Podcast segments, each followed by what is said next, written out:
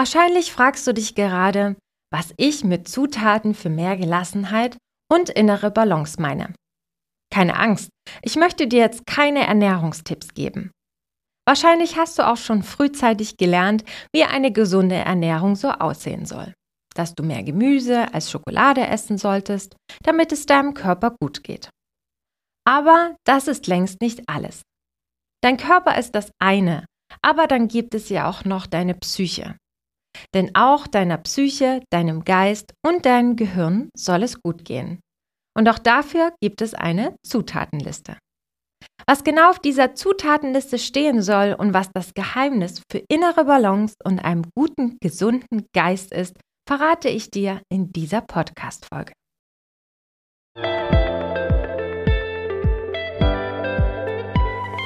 Hallo und herzlich willkommen zu meinem Podcast Freundin im Ohr, der Podcast für Frauen.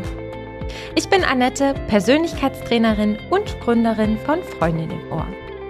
Mit mir als Freundin im Ohr lernen Frauen in meinem Coaching und Training besser auf sich zu achten, richtig mit Stress umzugehen und sich so richtig gut um sich selbst zu kümmern. Ohne das Gefühl, keine Zeit zu haben oder überfordert zu sein. Denn nur wenn du dich gut um dich selbst kümmerst, kannst du dich auch gut um die anderen kümmern. Ich freue mich, dass du hier bist und meiner neuesten Podcast-Folge lauscht. Es gibt sie tatsächlich. Eine Zutatenliste für einen gesunden Geist. Quasi ein Menü, an das du dich halten kannst, damit du dein psychisches Wohlbefinden verbessern kannst. Dr. San Siegel, Professor für Psychiatrie und Dr. David Rock haben die Healthy Mind Platter entwickelt. Dieses Menü besteht aus sieben verschiedenen Komponenten, die du in deinen Alltag einbauen solltest, damit du ausgeglichen und gelassen bist. Zutat Nummer 1. Sleep Time. Logisch. Ausreichend Schlaf ist für deinen Körper und deinen Geist unentbehrlich. Vor allem, wenn super viel los ist, du gerade gestresst bist und viel um die Ohren hast, gibt es kaum etwas Besseres, dir Gutes zu tun, indem du ausreichend schläfst. Beim Schlafen verarbeitest du nämlich alles, was du so am Tag erlebt hast. Dein Gehirn braucht Zeit, um alles Erlebte zu verarbeiten zu sortieren und neue Energie zu tanken. Obwohl viele wissen, dass ausreichend Schlaf wichtig ist, vernachlässigen es die meisten trotzdem immer wieder. Gerade in stressigen Zeiten ist ausreichend Schlaf so wichtig. Deswegen frage dich, schläfst du ausreichend und vor allem gut genug? Zutat Nummer 2. Physical Time. Auch das predige ich immer wieder. Bewegung. Für deinen Geist und deine Psyche ist es unheimlich wichtig, dass du deine Herzrate regelmäßig ein bisschen nach oben bringst. Gerade wenn du deinem Job viel sitzt, ist es besonders wichtig, dich im Alltag zu bewegen. Denn dann werden in deinem Gehirn Botenstoffe ausgestoßen, die dich glücklicher und entspannter machen und vor allem dir dabei helfen, besser mit Stress umzugehen. Wenn du dich bewegst, bildet dein Gehirn neuronale Verbindungen, die es dir ermöglichen, Herausforderungen oder schlechte Nachrichten besser und schneller zu verarbeiten. Es geht nicht darum, dass du ein Hit-Workout absolvieren sollst, sondern um einen Spaziergang an der frischen Luft oder statt dem Aufzug einfach mal die Treppe zu nehmen. Zutat Nummer 3. Relax Time. Du kennst das bestimmt. Du hast deine Aufgaben für die Arbeit erledigt, aber sofort geht es weiter mit dem Haushalt, Familienpflichten und anderen To-Dos. Am Abend fällst du erschöpft ins Bett und hast dir keine einzige Minute gegönnt, um einfach mal abzuschalten und nichts zu tun. Aber gerade diese Zeit, in der du dich entspannst, in der du keinen Ansprüchen gerecht werden und dein Gehirn nichts verarbeiten muss, ist es essentiell, um im vollgepackten Alltag ausgeglichen und gelassen bleiben zu können. Gönn dir also an jedem einzelnen Tag ein paar Minuten, in denen du einfach nur das tust, worauf du Lust hast. Zutat Nummer 4. Playtime. Was fällt dir auf, wenn du Kindern beim Spielen zuschaust?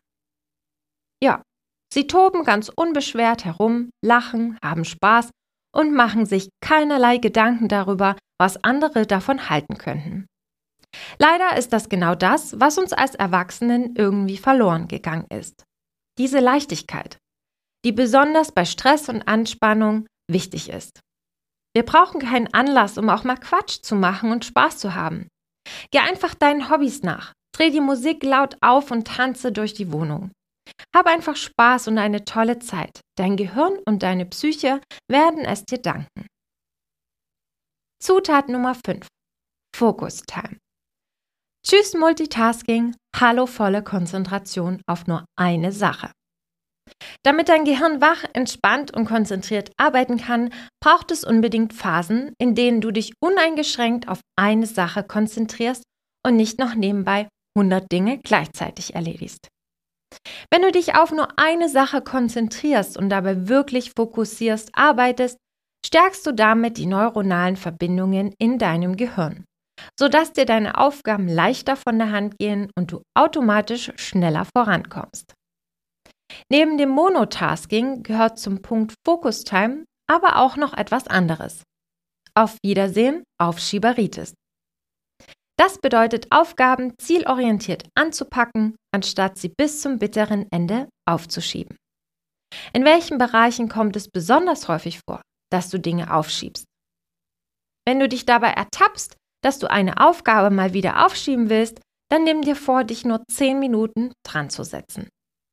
Solltest du nach 10 Minuten immer noch nicht reingefunden haben, kannst du wieder aufhören. Dazu kommt es aber meistens nicht. Denn meist ist es immer nur der Anfang, der Überwindung kostet.